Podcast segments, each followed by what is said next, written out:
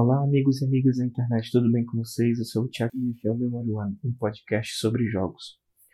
O Memory One é um podcast sobre jogos do site Só Mais Uma Coisa, www.somaisumacoisa.com.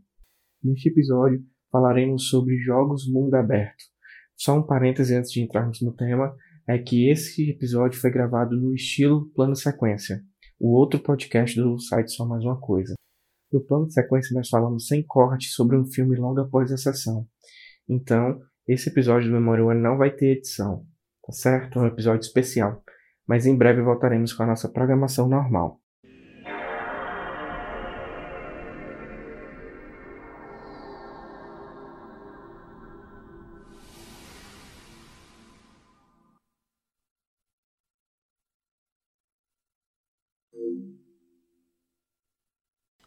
E aí, gente, aqui é o Memória One, podcast sobre jogos. E hoje eu tenho aqui como convidado Elvio Franklin. E vamos falar sobre jogos de mundo aberto, os famosos sandbox. Eu gostaria de começar pedindo para o Elvio se apresentar um pouco, falar de onde ele vem, quem ele é e como ele começou, né? Porque a sugestão desse tema veio dele. Então, por que que veio dele? E aí, galera, eu sou o Elvio Franklin, é, também sou do Só Mais Uma Coisa e... É, o que, mais que eu tenho que me apresentar? Você é o host sou, do Eu sou o host do Plano Sequência, que é o podcast de cinema do Só Mais Uma Coisa, é, onde também tem... É o podcast de resenhas, eu vou me meter aqui, eu sou ninguém nesse cast, mas eu, eu vou ficar aqui segurando o, micro, o gravador. e o, o, é o podcast de resenhas, só para deixar essa, essa errata aqui. É, é isso, é o podcast de resenhas do Só Mais Uma Coisa. E a minha, a minha sugestão para esse tema é. Primeiro que eu percebi recentemente que eu gosto muito desse tipo de jogo. Eu não sabia que eu. Eu sempre joguei jogos de, de, de mundo aberto e percebi que eu gosto muito, e principalmente porque o último jogo que eu joguei foi o Mad Max do, do, do PS. Joguei no PS4, não sei se ele é, ele é só do PS4, acho que não. Acho que não. Mas eu joguei no PS4 e eu achei um jogo incrível, assim. E aí fui pensar, caraca, como os jogos de mundo aberto, como os jogos de que abrem tanta essa possibilidade são gostosos de jogar. E como eu, na minha infância, quando eu jogava jogos que eram muito, né, fechadinhos, muito muito passando de fase, aquele negócio bem clássico, né, dos jogos do, do, do, do, do Super Nintendo, não sei o quê, como eu ficava sonhando com um jogo que me desse muito mais possibilidade de eu explorar os universos daqueles jogos. Foi isso que, que, eu, que eu comecei a. E aí eu acho que o primeiro jogo de mundo aberto, a gente já vai começar falando. Pode falar. O primeiro que eu me lembre de, de, de mundo aberto que eu joguei, assim, que acho que já pode ser chamado de mundo aberto, que é esse modelo de sandbox, que eu me lembre foi o GTA 2. Já jogou o GTA 2? Não tem essa, essa, essa memória? Já o GTA 1 também já era, mais, já era mais um mundo aberto também. Só voltando um pouquinho, né? Eu, diferentemente do meu convidado Elvio, não sou muito fã do gênero mundo aberto, do gênero sandbox, mas é uma questão muito pessoal minha, porque no meu caso especificamente eu me perco um pouco entre as missões, porque o, o que são geralmente os jogos sandbox tem uma missão principal, uma quest principal, você vai que é o que carrega a história. E tem uma infinidade de side quests que permitem você explorar todo mundo. E eu geralmente me perco nessas side quests e não consigo terminar o jogo direito, né? Às vezes eu nem termino, eu abandono mesmo. É, só, mas só voltando um pouquinho, falando um pouco sobre essa questão dos jogos mundo aberto, sandbox e tal. O começo de tudo foi na década de 80, né, com dois jogos que também sugerem esse tipo um nome antes, anterior ao sandbox, que é o Metroidvania que seria o conceito que Super Metroid tem, né? Quando Super Metroid não, Metroid, Super Metroid é o jogo do Super Nintendo, mas o conceito que, que Metroid tem, né, que é o, você chega num planeta e lá você pode explorar de acordo com a sua vontade, sem necessariamente seguir a linha direta do jogo. E com o conceito dado em Castlevania 2 da Konami, que também segue esse mesmo padrão. Você tem uma história principal, mas o jogo permite que você uhum. siga isso. E lembrando que os dois saíram para o Nintendinho, assim, na década de 80. Então foi uma coisa bastante visionária. Aí tem esse esse conceito, né, de Metroidvania, mas é geralmente é adotado para jogos de plataforma 2D. Então todos os Castlevanias que vieram depois, o mais famoso deles, né, o Symphony of the Night, do PlayStation 1, Ele. Esse o que eu joguei. Esse aí eu joguei. Pois é, ele é um jogo mundo aberto, assim. Ele tem a história principal dentro do castelo, mas você não Você pode é escolher. livre pra andar pelo castelo. Pro, né? Pronto, esse conceito ele surgiu justamente na década de 80 e foi se especializando em jogos, mas ele é muito restrito ao jogo 2D, né, plataforma 2D. E ele foi o berço, assim, o início dessa ideia de jogo mundo aberto. Aí depois teve GTA, que popularizou bastante o gênero, o 1, o 2, que a câmera ainda era de cima, né? Você, você não viu o personagem, o personagem era só um bonequinho andando assim, você via de cima, como, como, O como GTA? o GTA. Era. Você via de cima, você podia roubar os carros e matar a galera. e Tudo era um jogo bastante divertido, não por matar a galera e roubar carros, mas por Mas também é por isso. É por isso também, tem que. Vamos, vamos, né? O, o Elvio de 12 anos dava valor. Porque eu, eu lembro que a galera ficava andando em filinha assim, tinha uns padres, sei lá o que era. E eu vinha com carro, mas eu vinha com gosto. Que eu matava a filinha todinha, assim, ficava o sangue no chão. Era. era- Mas a, a, a, a, a raiz do GTA, pra você ter uma ideia, sempre foi essa, assim, de, de ter. Você pode seguir as missões, você tem a, né? Tem a missão principal e tal. Mas você pode meter o louco e sair fazendo putaria. Mas eu também tinha um negócio que eu, que eu desde o GTA, e isso eu faço muito até hoje em jogos de mundo aberto, assim. De, de ser um. um- de, de fazer o jogo como ele deve ser, assim, bem direitinho, assim, de seguir. Aí no GTA eu tinha um negócio de não chamar muita atenção. Isso eu, eu que criei, o jogo não exigia isso. Eu não queria chamar muita atenção, então eu dirigia bem direitinho, não passava por cima da calçada, parava no sinal vermelho, tá ligado? Eu, eu tinha esse negócio, e até hoje no jogo de, de, de, mundo aberto eu tenho esse negócio de, de- Porque eu sou muito imersivo, eu, eu não jogo tanto videogame quanto o Senna, por exemplo. Mas eu sou, eu sou, eu, eu entro muito, quando eu jogo qualquer jogo, eu entro na parada. E aí o jogo de mundo aberto me dá essa liberdade, e eu acho que eu consigo entrar mais ainda do que se fosse um, um jogo de fase, um jogo de, de né? Eu consigo entrar muito no- nos jogos, então eu gosto muito de jo- jogo de mundo aberto porque dá essa liberdade, entendeu? sim, Mas sim. continue. Sim, e o GTA ele, ele também tratava a questão da consequência. Por exemplo, quando a gente fazia essas arbitrariedades, né, matar pessoas e roubar casas, enfim, tinha o a polícia vinha atrás da gente. Então tinha os indicadores de polícia, quanto ma- mais estrelas, mais perigoso você era e vinha mais gente atrás de você. Então ele lidava muito bem com essa questão da consequência. É, o GTA foi um, um dos jogos mais famosos nesse sentido, ele surgiu na década de 90, mas os RPGs também davam uma possibilidade, apesar de eles serem mais lineares, tipo um Final Fantasy da vida, mas ele sempre tinha a possibilidade de você se locomover pelo mapa, você podia ir para a cidade, você podia ir para outra cidade, você podia é, encontrar personagens secretos. Então, Final Fantasy, até do Super Nintendo mesmo, assim, os 6, os 5, que são os mais famosos, davam essa possibilidade, como o Final Fantasy VII, que é um, que é um jogo grandioso do PlayStation 1, né? Muitos consideram o maior jogo de todos os tempos. Eu não considero, mas sim, muita gente considera. E ele dava essa possibilidade. Eu lembro que tinha personagens que você podia perder no jogo. Uhum. você ah, por exemplo, a Yuffie é uma personagem que ela não é importante para a sequência principal da história. Então você podia perder ela. Era uma side quest, você conseguia ela para sua equipe. Né? Então é um jogo aberto, então ele dava essa possibilidade. E isso foi com a medida que os jogos foram evoluindo graficamente, que eu digo, assim falando, né? não em, em termos narrativos, em termos narrativos, eles possibilitaram essa, essa expansão de universo. Então, os jogos do PlayStation 2, o GTA do PlayStation 2, por exemplo, ele já era muito mais amplo do que os outros GTAs. E a partir disso foi surgindo todos esses essas, essas questões dos jogos sand- sandbox e, e como ele possibilita ao jogador essa, essa questão de explorar, exploração, né?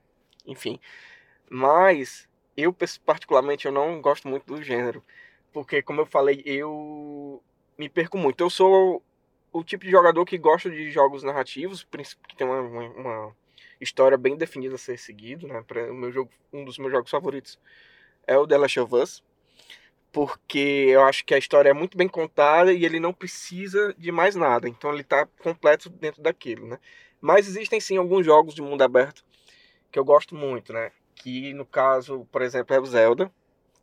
Todo Zelda, desde o 64 em diante, é tudo mundo aberto. E, e são incríveis, assim, narrativamente são incríveis. É um, é um tipo de jogo que prende o jogador e permite com que ele não se canse daquele mundo, assim. Pelo menos pra mim. Eu não fico cansado de jogar Zelda. Não, não fico, faço, tento fazer todas as sidequests. E isso me demanda muito tempo. Por exemplo, eu comecei a jogar o Breath of the Wild há uns dois meses e eu não tô nem com 20% do jogo concluído, eu já tenho mais de 30 horas de, de, de gameplay. Então, enfim, eu vou jogando aos pouquinhos porque eu também não tenho paciência de ficar jogando direto. Então eu jogo, faço uma missão aqui, daqui uma semana eu vou e faço outra missão. Enfim. Então, Elvio, como é que. O que é que você tá achando do jogar Mad Max? É, uma, antes, antes de dizer, antes de falar dos jogos mais recentes, eu, eu queria perguntar uma coisa. Será se o, o Pokémon, os do, do Game Boy, dá pra se considerar um jogo de mundo aberto? Porque você tem uma liberdade de andar ali pelo mapa, você pode ir pra cidade que você quiser. Eu, eu fiquei agora pensando, porque tu falou de Zelda, aí eu lembrei de Pokémon. Eu, eu acho que pode ser considerado, mas ao mesmo tempo eu acho que não. Acho que depende muito da perspectiva de como você está analisando.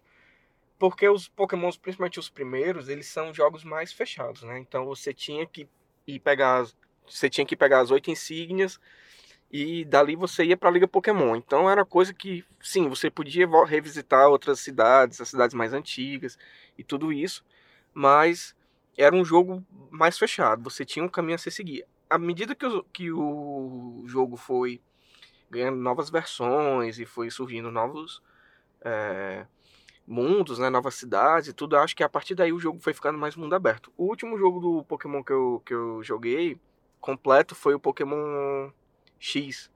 E ele era um jogo que dava bastante liberdade assim pro, pro jogador. Então você tinha além de você ir para diversos lugares, você tinha uma customização muito elevada para um jogo de portátil. E você podia fazer muitas coisas. Você podia revisitar outras ligas, você podia ver outros treinadores, você podia fazer outras coisas, coisas que o, os mais antigos não, não permitiam. Então, acredito que o conceito, conceitualmente, ele poderia ser considerado mundo aberto, mas acho que na prática, prática, acho que não. Enfim, é... mas aí é uma, é uma, uma, uma, coisa que vem evoluindo, né? Antes de falar do Mad Max, eu queria saber se tu tem algum outro jogo assim em mente de mundo aberto. Porque eu lembro muito, por exemplo, é... Skyrim é um jogo mundo aberto. Minecraft é um jogo mundo é. aberto né? E eu, eu nunca joguei Minecraft, então não, não, eu só vi vídeos. Né? Mas Skyrim eu cheguei a jogar um pouco e é um tipo, Skyrim é um tipo de jogo que eu não eu não gosto muito, porque eu me perco. Assim, eu me perco na, nas missões e tudo e eu não, não, não, não evoluo. Né? Enfim, quais outros jogos você lembra assim, de mundo aberto que você acha que é importante? Acho, acho que logo depois do, do, do GTA, da minha experiência com GTA 2, é, eu, eu lembro que eu comprei um PlayStation 2 e aí comprei o GTA Vice City, que era de mundo aberto, mas eu achava ele meio ainda, apesar de achar massa, porque já é uma evolução muito grande pro, pro, pro do, do, outro GTA, né? Até do 3, o 3 eu joguei pouco, porque só joguei em locadora. Mas aí o Vice City eu joguei bastante, mas eu ainda achava que, que era muito limitado, certo? Mas aí quando veio o GTA San Andreas, Aí, meu compadre. Aí a gente pode gravar um podcast só sobre Slender, porque esse jogo eu joguei muito, muito. Tipo, mas é exatamente porque o que eu gostava de jogos é, de mundo aberto e o que eu gosto ainda hoje também é exatamente o que faz tu se perder, entendeu? É, uma, é uma, essa questão. Porque eu gosto de, de, de, ter possibilidades quase infinitas. E o GTA, você tinha, o San Andreas no caso, você tinha tantas possibilidades de, de o que fazer, assim, de. Você podia desde fazer o cara ficar bombado na academia até fazer o cara ficar com sex appeal massa, entendeu? Pra ficar... Até conquistar gangue, ser chefe de alguma gangue, até ganhar pontos de, de, de, de voo. Tá? É, são muitas possibilidades. Possibilidade de roupa diferente, de customização do personagem, de, de cabelo, tatuagem. E aí as missões eram muitas. Tinha, desde missões, das missões, né? Do, do, do, do, do jogo mesmo, né? Da história do jogo que você tinha que seguir até missões, tipo, é, fazer aquelas pichações. Não sei se tu lembra que tinha umas pichações. Sim. Que aí você tinha completo. Eram, tipo, 200 pichações no, em todo mundo. E aí você. Eu tinha essa. Eu, é porque eu tenho muito essa, essa tara de, de completar as coisas do jogo. Sabe? Até, até, até conseguir, entendeu? De, de, de, como hoje o pessoal fala, platinar o negócio. Uhum. Que é um negócio que eu nunca consegui no cedo. Porque eram tantas possibilidades que, por mais que eu tenha jogado muito, eu nunca consegui. E eu, não, eu nunca curti muito. Na época eu nem. Acho que eu nem tinha assim, acesso muito à internet. E não gostava muito de pegar dica, não, entendeu? Eu, eu jogava por mim mesmo. E aí o negócio era, era horas, horas e horas e horas jogando GTA e, e eu não abusava nunca desse negócio. Exatamente porque eram muitas possibilidades, né? E aí eu lembro que na mesma época do GTA, eu cheguei a comprar, não sei se tu jogou esse jogo do, Play, do, do PlayStation 2 também, o jogo do Scarface. Já ouvi falar. Tu já viu? Cara, esse jogo era muito bom. Que era um jogo inspirado no. no eles, eu achava massa porque eu, era um filme que eu gostava. E ele se, a história do jogo se passa depois da história do filme. Só que no filme o, o Tony Montana morre, né? Uhum. No, no, jogo ele só fica muito fodido. E aí você começa o jogo muito fodido, tanto de, de, ferido quanto de não tem mais nada de, de grana. E aí o, o, objetivo do jogo é você. É, é, é, como é que chama? É, é reiniciar o império dele de, de, de da, da, drogas e da, da cocaína, tá ligado? E era muito massa, porque ele era claramente uma imitação de GTA. Só que ele tinha as peculiaridades do, do filme, assim, ele, e, e tinha a própria personalidade do, do, personagem, que era o Tony Montana, né? Do... Mas eu lembro que tinha esse. E depois, acho que eu já passei pro. Eu ia falar do Red Dead, mas tu lembra que antes do Red Dead Redemption teve um jogo do PlayStation 2 que é tipo um pré-Red Dead Redemption? Sim, sim. Qual é o nome desse jogo? Red Dead Revolver. Isso. Eu cheguei a jogar isso aí ainda. Que é da Rockstar também. E, enfim, falando um pouco sobre o San Andreas, ele, ele realmente foi um jogo meio que revolucionário.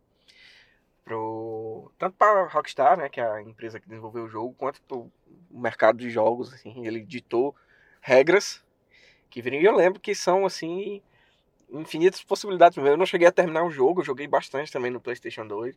E é, ele era um jogo tão aberto, tão aberto, que ele possibilitava uma coisa que até hoje é, repercute e, e ainda é feito, que são os mods. Você podia jogar GTA San Andreas versão Dragon Ball. Aí o cara virava o Goku, e, e enfim, e tinha do Sonic também, tinha do Pokémon. Eu cheguei a jogar uma versão que era GTA San Andreas versão Tuf Saramô. Tem, tem. E as gangues as gangue do GTA, eles botavam as camisas da Saramô e da Tuf, da do Fortaleza. Sim. E, e tinha, mas eu achava massa, porque eu me sentia muito no, no, na minha vida real. Não que eu fosse de, de, de, torcida organizada, mas como era coisa que tem na minha cidade, que eu vivi mais ou menos perto, eu achava muito massa. Mas era bem mal feito. Mas a graça era isso, né? É, a graça era isso. E, e isso deu início ao, ao o, essa moda dos mods, né? É, inclusive o Skyrim também ficou bem famoso pelos mods que ele também acabou tendo, né? É. Eu lembro que tem um meme que era um Homem-Aranha dentro de um carro na, no, no, mundo no, mundo de Skyrim, assim, eu acho que esse mod foi longe demais. Exatamente. E ele, e ele. Enfim, ele possibilitou isso. Por ele é um jogo de ser um jogo muito aberto, mundo aberto. E por ter também as versões, diferentes versões, né? A versão do PlayStation 2, tinha versão para PC, então possibilitou surgimento de todos esses mods, né? Que deixava o jogo mais mundo aberto ainda, porque você tinha infinitas, infinitas possibilidades. Obviamente não era um jogo oficial da Rockstar, né? Nunca, nunca lançou-se a versão Ceará Tuf do jogo. Mas existem rumores, só um adendo, que o próximo GTA pode se passar no Rio de Janeiro. Eita, cara, vai prestar não. Próximo, assim, não. não PCC e Comando Vermelho? Não necessariamente do Rio de Janeiro, porque eles nunca usam cidades reais, né? Sempre são cidades baseado, baseadas, né? É. Por exemplo, San Andreas é baseado em, em, em, Los Angeles. É. E, enfim, eles sempre é, trabalham em cima com base nas cidades do mundo real. E existe possibilidade, assim, um rumor, pelo menos, não sei se é zoeira, provavelmente pode ser também, que o próximo GTA vai se passar no Rio de Janeiro. Mas eu, eu, lembro que uma coisa que me espantou muito na época do GTA San Andreas era o tamanho do mapa. Porque na, naquela época, bicho, pra um jogo de mundo aberto, era. Porque, porque assim, eu fico imaginando, o cara fazer um jogo de mundo aberto com a tecnologia que tinha na época, você tinha muitas limitações. É tanto que eu achava já o, o GTA Vice City e o 3 também muito limitado disso, de tamanho. Porque eu queria um mundo aberto mesmo, assim, eu queria que tivesse lugares que fossem diferentes um do outro dentro do mesmo jogo. E aí no GTA San Andreas a gente tinha isso. A gente tinha a área mais urbana, aí tinha área mais que era de fazenda, aí tinha uma área que era mais tipo Las Vegas, tá ligado? E no meio tinha um, um riozão que cortava assim, então você tinha e praticamente um mundo mesmo, com várias, vários biomas diferentes, assim, onde você podia transitar e viajar entre, entre e fazer as side, as side. Eu lembro que eu adorava fazer uma side quest que era de você ser caminhoneiro. Cara, eu adorava ser caminhoneiro. Né? Cara, eu, eu, passava horas jogando, eu esquecia a, a missão do jogo mesmo e ia viver minha vida de caminhoneiro tranquilamente. Botava meu bonezinho com arame, sabe qual é? Bonezinho aqui da. e ficava barreta. entregando minhas encomendas aí de drogas tal. Pelo... Achava bom demais. Sim, pois é. E, e enfim, na, pra época eu acho que o Sandras era um dos maiores mapas realmente que tinha. E, e depois com a, com a evolução tecnológica, né, do hardware e do software dos, dos jogos, isso só foi aumentando, né? No PlayStation 3 o... surgiu dois jogos mundo abertos muito conhecidos, né, que é o primeiro é o, a continuação do GTA San, San Andreas, que é o GTA 4, que para mim não é muito bom, assim, a história é ok, mas ele eu não sei, acho que o protagonista não tinha tanto carisma quanto os outros, né? E o outro jogo que foi que o Elvio já citou aqui, que é o Red Dead Redemption, que é assim. Tu ia falar do Revolver. Sim, antes. o Revolver é um, é um. É quase como se fosse um prequel do Red Dead Redemption. Ele tem a mesmo, mesma ideia de um mundo aberto e segue uma história, mas ele ainda era meio rudimentar. Ah, O... tinha umas limitações. Sim, o Red Dead Redemption não, ele é. O, o, ele conseguiu ser. vou- Vou tentar me explicar o meu raciocínio aqui. Ele conseguiu ser o que seria o GTA dessa geração. Né? O GTA 4 que saiu, ele não tinha um protagonista tão carismático e, consequentemente, a história não era tão bem desenvolvida. Assim, era uma história legal, mas era uma história hum, meio. Não era, não era, Era meio- empolgante. É, era meio chato Era, do, era do meio- protagonista. Isso, ele era. Tinha umas coisas engraçadas. Eu acho que eles tentaram fazer um protagonista engraçado, porque o protagonista era um cara que era imigrante, Era russo, imigrante, sei lá, russo, digamos. Exatamente. E aí ele tinha uns problemas, ele estava fugindo de alguém, aí tentava arrumar um emprego com os parentes aí. E aí era isso, entendeu? Pareciam, ele, eles tentaram fazer, tentaram ser diferentes do Enders, fazer mais um negócio meio de máfia, diferente do Enders, que era mais coisa de gangue, né, e tal. E aí tentaram, só que não ficou meio truncada, a história é meio chata, é chata mesmo, assim, você não... Eu acho que eu nem finalizei, não cheguei a finalizar o 4, não. Pois é, o 4 eu acho que eu terminei só uma vez e foi assim, na época, só pra jogar mesmo, porque eu gostava muito de GTA. Mas é realmente isso, é a história de um russo e uma coisa meio com a máfia, enfim. Ele tinha problemas de alcoolismo também. E é- era, o jogo é pesado. E mas o, o, o grande jogo da Rockstar dessa geração, que é do PlayStation 3 e do Xbox 360, foi o Red Dead Redemption, que foi um jogo assim que explodiu cabeças, assim, quase que literalmente, porque ele era um jogo que te dava infinitas possibilidades. Primeiro que ele se passa no universo do faroeste. Então você tem toda uma questão mítica e, e um panteão de possibilidades da cultura americana, Imaginário, né? todo um imaginário de, de faroeste que é abordado no jogo de uma forma assim magistral. É, Red Dead Redemption é um jogo assim para daqui a 20, 30 anos ser encarado como uma obra de arte, assim. Ele é um jogo muito à frente do seu tempo. E tanto que foi o jogo, o último jogo da Rockstar no PlayStation 3. Eles lançaram o GTA 4 em 2008 e Red Dead Redemption em 2010, se eu não me engano, ou foi 2011, mas acho que foi 2010. E eles passaram oito anos desenvolvendo. Não, perdão. Eles passaram, é, passaram oito anos desenvolvendo Red Dead Redemption 2 e do GTA 4 pro GTA 5 foram seis anos. Né? Então, para você ver o impacto que esse jogo teve e como ele se desenvolveu. E, enfim, se você quiser, por exemplo, se um dia você pensar, meu Deus, como é que seria viver no faroeste americano?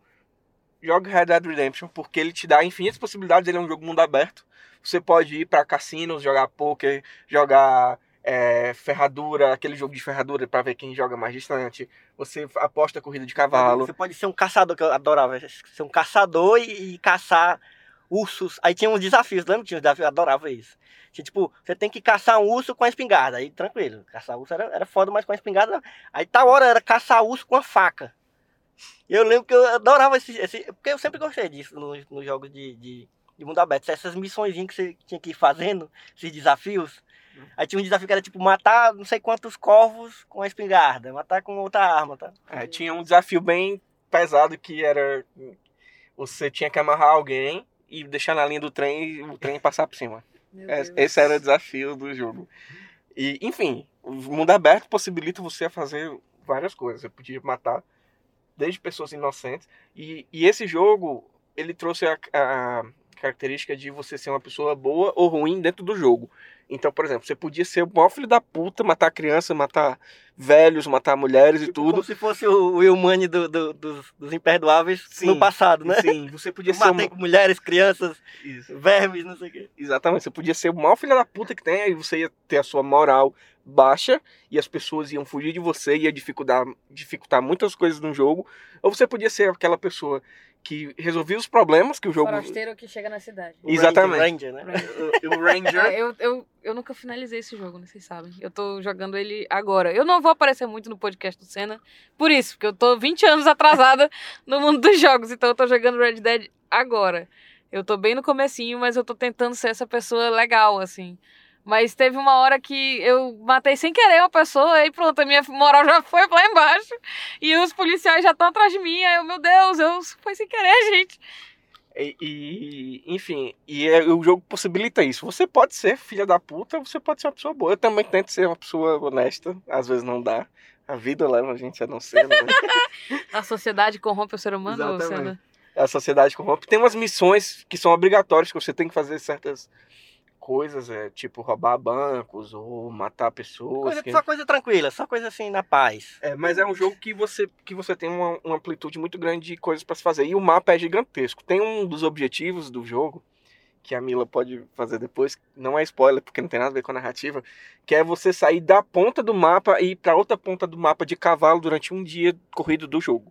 Se você conseguir fazer isso, você ganha um, uma conquista, um troféu. E é, enfim, é gigante o jogo, é gigante. Assim, é quase 40 minutos você cavalgando de um canto pro outro para poder conseguir essa conquista. E, enfim, é o, é o grande jogo do, da Rockstar, é um grande jogo mundo aberto do PlayStation 3. E, e, a história do jogo também é bem, bem legal, a história do personagem, né? Eu sim, lembro que. É o John Marston. É, e aí, pra quem é fã de, de Western, que aqui é o caso, por exemplo, meu e do Senna, vai se esbaldar, porque eu, eu, nesse jogo ele consegue pegar todas, se não todas, quase todas, as características e os, e os símbolos do, do, do gênero no, no, cinema e colocar dentro da história do jogo, assim, e dos detalhes, sabe? Você tem tudo, tem tudo, tem tudo que você imaginar de, de faroeste você vai conseguir encontrar nesse jogo. Tem referência a personagens? Tem, eu acho que tem algumas referências, não sei se tem diretamente, assim, mas. Personagens dos personagens do, Do- de- cinema, do acho cinema que de não. Acho que não. É, não- tem, tem as cidades, tem a, a- as situações mais políticas, porque tem a questão dos imigrantes mexicanos, vai ter uma missão lá na frente que tu vai ver que tem essa, essa, essa pegada, que você também pode ser filho da puta com os mexicanos, mas você também pode ser uma pessoa legal com eles. né? O jogo possibilita isso. E, mas eu não, não, não me recordo do- de referências à cultura pop de uma forma geral. O que eu, sei- o que eu me lembro do primeiro jogo é que ele pega todo esse imaginário e retrabalha. É quase como se fosse uma versão própria disso, dessa, dessa história e disso, disso tudo. E, e eu acho interessante, avançando um pouquinho pra gente depois retroceder, retroceder, é que no Red Dead Redemption 2, todo mundo esperava que o jogo fosse uma continuação. E na verdade o jogo é um prequel. Você joga a história antes da história do Red Dead Redemption 1. Tanto que o John Marston aparece no jogo, mas ele, ele não é jogável no 2. E ele ainda é um noob, assim. Ele é muito. é, não sabe ainda os skills dele, de pistoleiro. E ele ainda. Assim, você joga com o que seria o mentor dele. Né? Então- Eu não sabia.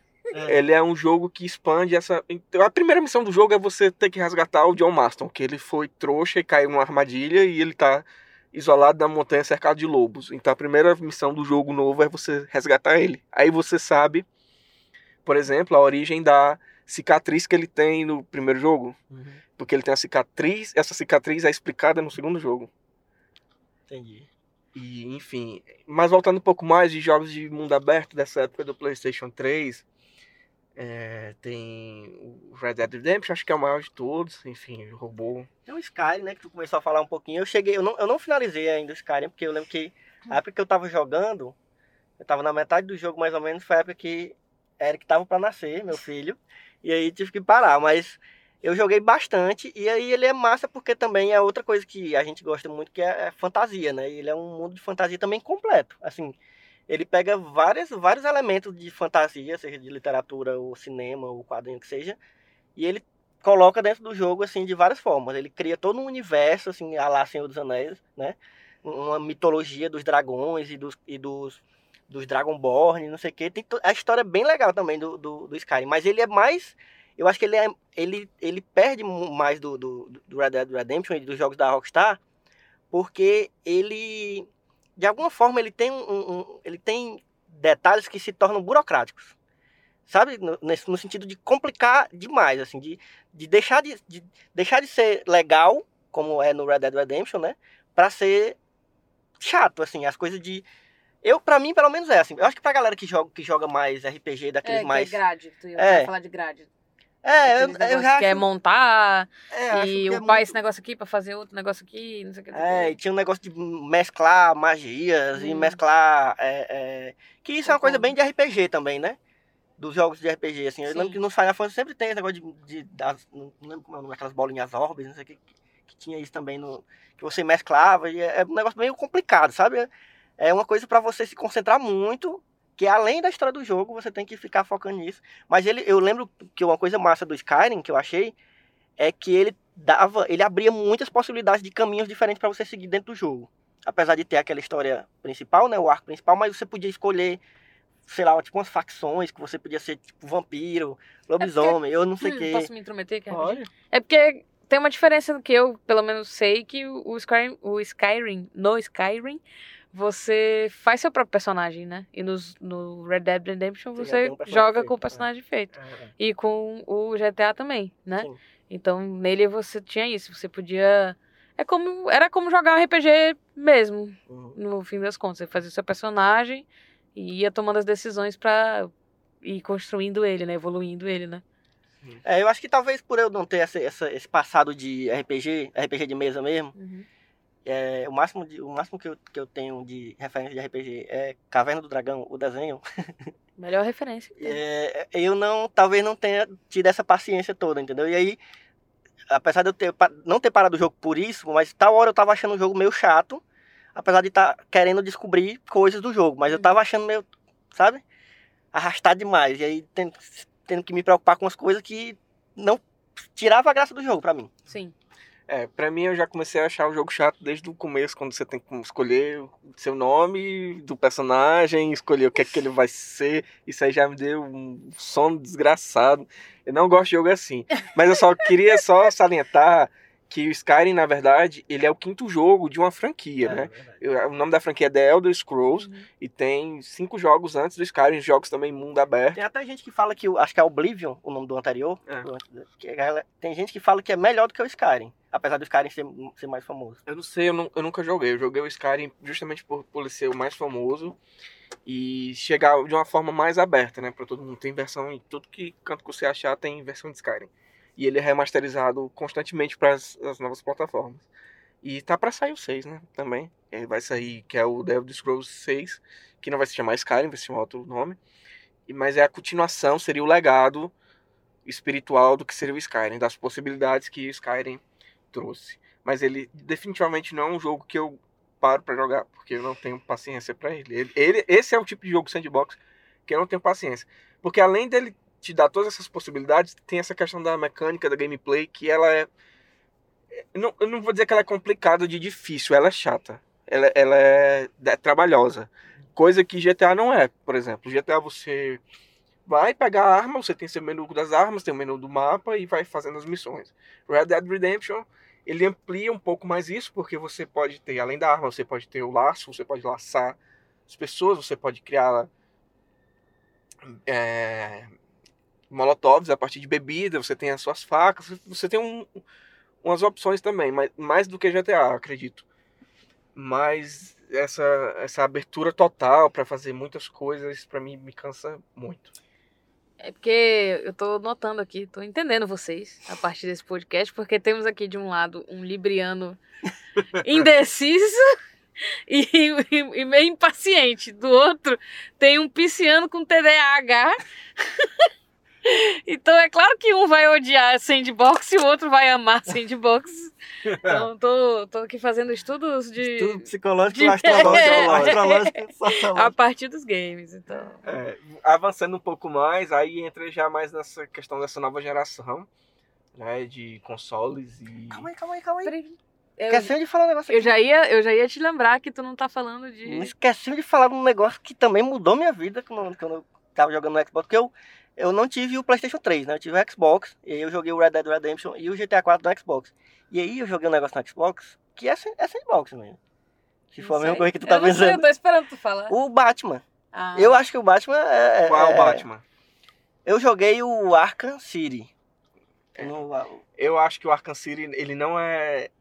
Eu acho que ele entra naquela mesma categoria que era como se fosse o Pokémon. assim, Teoricamente era pra ser um sandbox, mas ele tem uma, uma, uma sequência muito bem pré-determinada. Ele se torna sandbox quando, por É. exemplo, você tem que fazer as missões do Charada. e aí você, Você tem que rodar, dentro, rodar. né? O que é sandbox dentro da franquia do Batman é o que, era o que chega na nova geração, que é o, joguei, eu o Arkham Knight. Que aí sim, eles fizeram toda a Gotham. Porque o que é o Arkham City? O Arkham City, eles pegam uma parte de Gotham é, uma- que eles transformam numa prisão. Isso é o Arkham City. No Arkham Knight não, eles pegam Gotham inteiro. Então é a cidade toda. E você, pra se locomover, você tem que ir com o Batmóvel. Então, é a- grande demais. porque é grande Porque demais. No, no, no Arkham City você ia só saltando pelos prédios É, mesmo, dar umas, umas planadazinhas. Isso, você, você tinha essas mecânicas do Batman, da, da- de planar, de ir pra um, pra um prédio pro outro, tudo isso. Mas no Knight não, você tinha o Batmóvel. né? Você precisava se locomover com o Batmóvel, inclusive tinha missões com o Batmóvel. E, enfim, aí esse eu considero mundo aberto. O Arkham City não, porque ele é mais fechado, enfim, apesar de ter um mapa muito grande. Né? E o que eu ia falar, na verdade, que é um jogo mundo, aberto, e que ele já tinha começado, ele chegou no PlayStation 4, mas as versões anteriores dele no PlayStation Portátil, no PSP, já eram um, um pouco mundo aberto, é o Metal Gear. Né?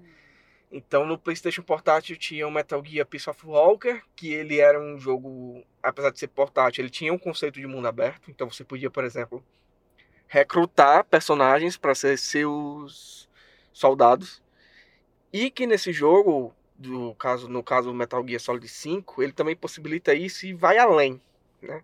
Kojima, é, eu gosto muito do Kojima, certo? Eu- Que é o criador do, do- que é o criador do, Metal, Gear, Da, da- e- da série completa, né? isso. Ele é criador do Metal Gear, fã de cinema, na verdade ele queria fazer cinema.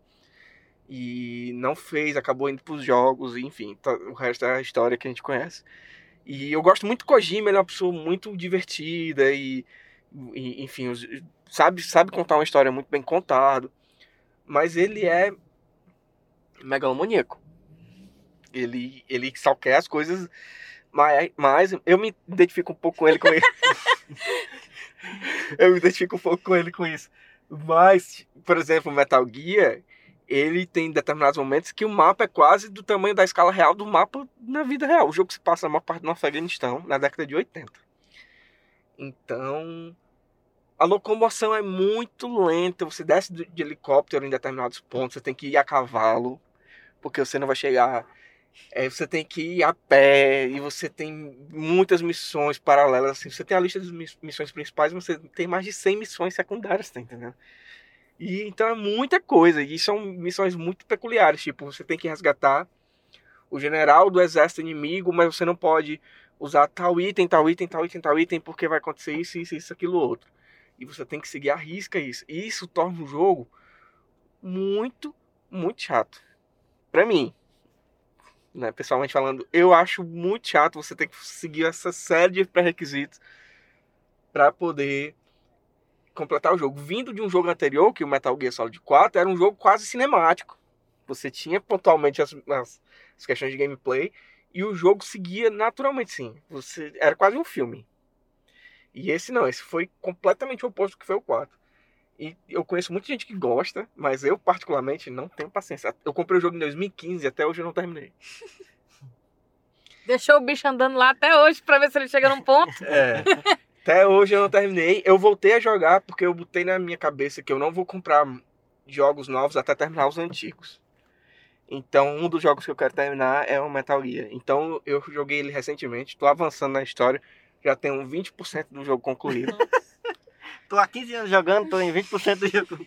E, enfim, mas tem outros jogos de mundo aberto, tipo Final Fantasy XV, que é o último Final Fantasy que foi lançado, é um jogo mundo aberto pro, pro PlayStation 4 e pro Xbox também, também sai pro Xbox. Enfim, é um, é um gênero de jogo, acho que já, a gente já pode chamar de gênero, que ele é muito explorado nos dias de hoje e se tornou meio que uma febre, assim. Todo mundo faz gênero, faz um jogo sandbox. Não é uma mecânica? Ao invés de um gênero? Não sei. Uma, uma questionamento aí que jogo aqui pra vocês. Eu, eu acho que. Não sei. Eu, eu acredito que seja mais um gênero. Eu porque. É um eu acho que é mais um gênero mesmo. Porque ele pode ter várias mecânicas dentro do jogo. Pode ser, hum. por exemplo, Final Fantasy é um RPG. O RPG seria a mecânica. Entendi. Dentro de um jogo sandbox. Entendi, entendi. E o Metal Gear, por exemplo, é um jogo mais de espionagem, enfim. Apesar de ter elementos de RPG também. Mas eu acho que pode ser considerado um gênero, não sei. Não sou teórico dos jogos ainda. ainda. Ainda, ainda. Mas eu acredito que possa ser considerado um gênero. E eu não tenho muita paciência para esse tipo de coisa, principalmente porque hoje em dia está tudo saturado. Todo jogo que sai, é, tirando os, pontualmente os da Naughty Dog, né, que é a Charter, enfim, e os jogos indies, eles são mais a maioria mundo aberto, enfim. Então isso é um, um é porque eu acho que também virou, não sei, não, também não acompanhei muito essa última geração de, de, de consoles, eu não, eu não acompanhei mais, entendeu? Acho que o, o último videogame que eu tive foi o Xbox 360, nem foi o One. E aí eu não jogo só quando eu vou pra, pra casa do Senna, ou quando eu vou, pego do, do, do Thiago emprestado, do outro Thiago, amigo meu. É, e aí eu não acompanhei muito. Mas eu acho que pode ser uma coisa de. Parece que existe uma disputa entre as, entre as produtoras de ver quem é que faz o jogo maior e mais detalhado e mais cheio de missões e mais, sabe?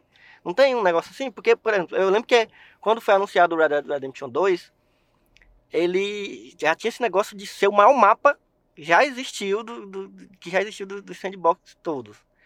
E aí eu lembro que eles vinham com essa promessa. Aí já tinha outra galera que queria fazer um outro jogo com mais, com mais detalhes, entendeu? Sempre tem esse negócio da disputa porque assim, a tecnologia vai avançando e aí as possibilidades vão aumentando Sim. e aí a galera fica mais megalomania como essa que tu tá falando do, do Metal Gear que eu também não joguei. Mas eu, eu, nem sabia que era assim. E é isso, a galera querer fazer jogo do, em tamanho real, assim, o mapa em tamanho real. É, é muita loucura. Isso já, eu acho, é, que, já, acho que é pra ver passa. quem leva o. quem leva o console ao limite mais rápido, é. né? Tipo, não, a gente usa aqui todo o poder de fogo desse e aí, enfim, aí, fica, aí essa, fica essa loucura. Explode, aí é. Mas esse não, não era Batman, que eu ia te lembrar. Ah. Não, era WoW. Ah, é porque o WoW... Eu não sei também é. se é sandbox, mas aí eu achei que o, podia World entrar. of Warcraft? É. Não, eu acho que ele é mais... A gente pode falar do Warcraft, que já é um, um, outro, um outro gênero. É, o Warcraft que é um já jogo entra o Age of Empires, é. é. um jogo mais de estratégia. E o WoW, eu acho que ele entra mais ele na é categoria... Um é, é um MMORPG, que aí já é diferente, que aí já entra na categoria de jogos online, mas ele também... Eu, eu posso falar também que é o mesmo motivo de eu ter gostado tanto de WoW, e aí no plus de jogar com meus amigos, né, de ser um jogo online, mas era exatamente por ser muito grande o mapa, muito, muito, assim, absurdo, né? E ter muitos detalhes e muitas missões. Era exatamente por isso que eu gostava do assim. Às vezes eu jogava sozinho, só fazendo as missões extras e upando as coisas do meu personagem, e minerando, e não sei o que. Isso é uma coisa que sempre me, me atraiu nos jogos. E, e, e o WoW tinha isso, assim, essa possibilidade, e essa liberdade. A gente pode fazer depois um programa só de MMOs, RPGs Bom, online. Chama o Ricardo, chama o Ricardo que... E aí eu vou falar de toda a minha saga com Ragnarok Online. enfim, e, é, e assim, enfim, voltando um pouco mais para a geração atual, ele é meio que se tornou um padrão da indústria de ter sempre jogos é, mundo aberto nesse sentido, né? Por exemplo, é, vai sair ano que vem o Final Fantasy VII Remake, que vai ser mundo aberto a Square Enix né, já definiu que vai ser mundo aberto. E eles. E esse sim é tão megalomaníaco ao ponto que eles vão lançar os jogos em partes. E cada parte vai ser um, praticamente um jogo solo. Tá entendendo? Porque eu lembro que o 7, tu jogou o 7, né? No, no, no Play 1? Sim. O 7 eram quatro CDs. Eu lembro que, que tinha esse negócio de, de, a gente querer passar de CD. Eu lembro que a emoção era muito grande quando era pivete, jogando no Final Fantasy 7, ó, velho. Porque Eu lembro que eu jogava, não era, eu não jogava sozinho, eu jogava com mais uns quatro amigos, assim, lá do condomínio. E era uma emoção muito grande. Quando a gente passava de CD, a gente aparecia a mensagem, troque para o CD 2. Caralho, a gente fica, puta que pariu, agora a gente vai, CD 2, troca o CD, pega lá e tal. Eu lembro dessa emoção aí, eu não sabia que o, que o, o remake ia ter essa. Talvez seja até uma forma de, de, de lembrar essa, essa emoção também. Eu, eu acho que a, a, pode ser na, nas melhores intenções é isso, nas piores é só para lucrar mesmo. E é, se porque... cada um for 200 conto. É, cada um vai ser 250. Jesus. Pior isso... é que isso vai pegar essa moda aí. Pode esperar que moda ruim sempre pega. O que? Eu vou comprar moda, o meu. Moda que o meu já tá em pré-venda. Sim, mas eu tô dizendo que a moda Sim, nas outras, vários. é, de lançar, é. não sei o quê. A moda, pelo que eu tô entendendo do mercado, é fazer remakes. Mas aí a gente pode falar isso em outro programa. Mas voltando um pouco só para essa questão do mundo aberto, por exemplo, tu lembra que Final Fantasy VII, a primeira cidade do jogo, é Midgar. Midgar. Né? Ah. E ela é uma cidade que tem vários reatores e tudo isso. E ele é. Você não tem acesso a todos os reatores. Se não me engano, entra no 5 e no 7. Esse não. O jogo vai prometer você ter acesso a todos os reatores. E o jogo todo, essa primeira parte, vai ser só Midgar. O jogo inteiro vai ser a primeira cidade do jogo. E as outras partes ninguém sabe quando vai sair, porque a Square não prometeu, Caramba. não deu previsão. E eu acho que eles, eles vão esperar ver o, o, o, quanto que esse, essa primeira parte vai fazer sucesso, né? Assim, Mas já, fez, realmente... já fez sucesso. Eu, é, tinha, eu tinha uma teoria comigo meu, que era tipo assim, quando a Square tiver para falir, eles vão fazer um remake do Final Fantasy VII, porque vai vender para todos os fãs. Todo, todo mundo vai comprar. E é dito e feito. Eu não sei se eles estão falindo, mas é dito e feito. Todo mundo vai comprar esse jogo. O meu já tá em pré-venda. O jogo só lança ano que vem. É porque o jogo original já era muito hypado, né? Eu, eu, eu sou. Eu já joguei Final Fantasy. Eu joguei o, 7, depois joguei o 8 e depois joguei o 6. Foram os únicos Final Fantasy que eu joguei. Joguei um pouco do 10 depois que eu comprei um Play 2, mas. É, eu gosto muito do, do, do 8.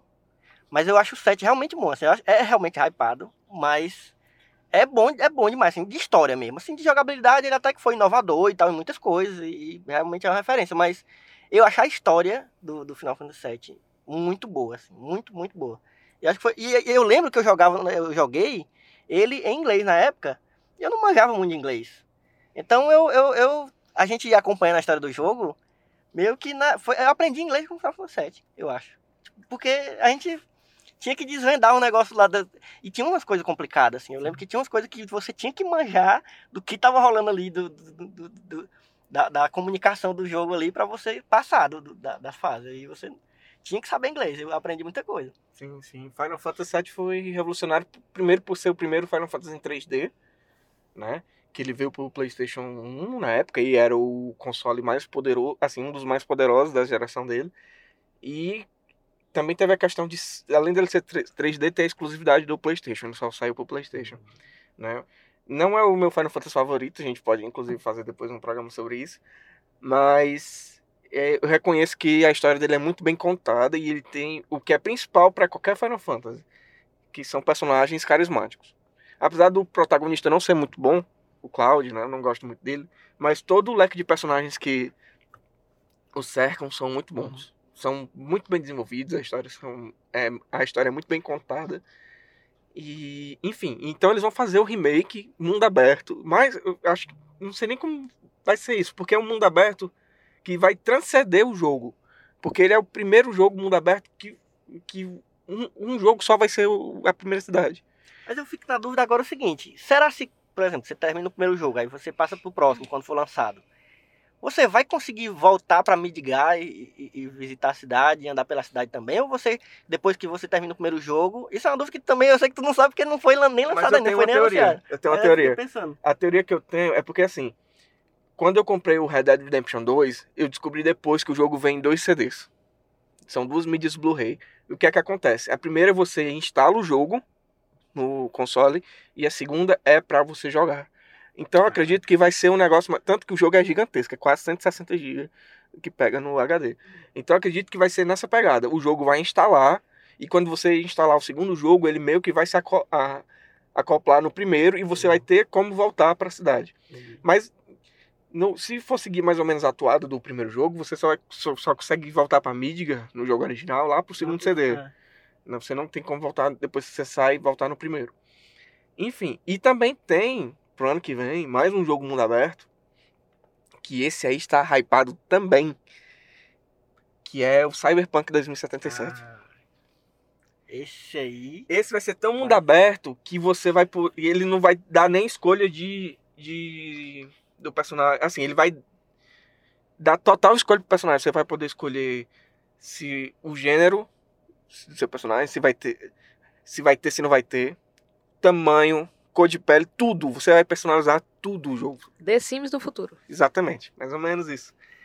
E. Agora ele também tá muito hypado porque faz tempo que estão que, prometendo e aí vão soltando umas coisinhas de vez em quando, há muito tempo já, né? Faz um, ele, ele tá lá, hypado quatro... por um nome chamado Keanu Reeves. Agora, né? que foi anunciado que. É, realmente. Eu não tava, eu pessoalmente não estava dando a mínima para esse jogo. Quando eu vi o Keanu Reeves, eu falei assim: eu vou ter que jogar. Agora, eu vou ter que jogar isso. E, enfim, é isso. Assim, em questão de jogo mundo aberto, é... minha, minha opinião é justamente essa. Se o jogo tiver uma boa história por trás e me cativar com os personagens, eu consigo até jogar. Mas, de uma forma geral, eu não gosto muito. Assim, eu me perco muito. Não... Sou uma pessoa muito impaciente. E eu não consigo fazer muitas missões secundárias. Assim. Eu, eu sei que tem algumas que são primordiais para o desenvolvimento da história mas tem outras que não são. Mas eu já, eu já sou totalmente contrário. Eu sou de da pessoa que faz todas as coisas do jogo e depois que finaliza o jogo, continua jogando o jogo ainda, fazendo sei lá o quê, que nem, precisa, nem tem mais nada pra fazer, mas eu fico rodando ali dentro, fingindo que eu tô vivendo naquele mundo. E aí, só pra voltar pro que foi o último jogo que eu joguei e que foi o que fomentou esse, esse, esse, esse assunto pro podcast, que foi o Mad Max, que você não tinha falado no começo. Tu jogou, tu chegou a jogar o Mad Max? Eu joguei algumas meia hora, mais ou menos. Aí depois eu ele, ele é bem longuinho até, ele é bem longo. Pelo menos é longo pra mim, né, que eu fico hora fazendo várias missões. Mas, como eu não tive os consoles, nenhum dos consoles da, da geração nova, eu joguei agora o Mad Max só porque eu peguei o videogame emprestado de outro amigo meu. É... O primeiro jogo que eu joguei foi o Mad Max e eu já fiquei porque assim, eu, eu, geralmente não boto muita fé em jogo que é derivado de filme. E aí eu, eu fui jogando porque eu gosto muito dos filmes, né? Da série todinha, principalmente do último. Mas já fui assim, não sei, será se. Né? Será se? Meu irmão, quando eu comecei que eu vi que a história era, pelo que dá para entender do que você vai jogando, é uma história de antes do, do Mad Max Fury Road. Ele se passa antes, e é o mesmo personagem, mas se passa antes. E aí eles criam toda uma outra. Eles, na verdade, ampliam. A, porque ele, é, ele já é um jogo até antigo, né? Acho que ele é de 2015, 2016, talvez. É, por aí. Ele já é do começo do, do PlayStation 4, né? Ainda. É, no, e, no meio da geração. É. é um jogo de meio de geração. E aí, é, quando eu vi que ele criava todo um. Ele ampliava o universo do Mad Max que a gente viu no, no, no Estrada da Fúria, né? Caraca, e ele não só amplia, como ele cria várias possibilidades. É, é, é, o sandbox que eu gosto, assim, que, que, que você tem vários mapas e que você vai é, explorando vários outros personagens nos mapas. E ele tem uma pegada, inclusive, ele tem uma pegada de faroeste, porque tem aquele, é todo um universo, né, que é o, o Wasteland, né, que é o universo desértico e, e, e pós-apocalíptico, né, do, do Mad Max.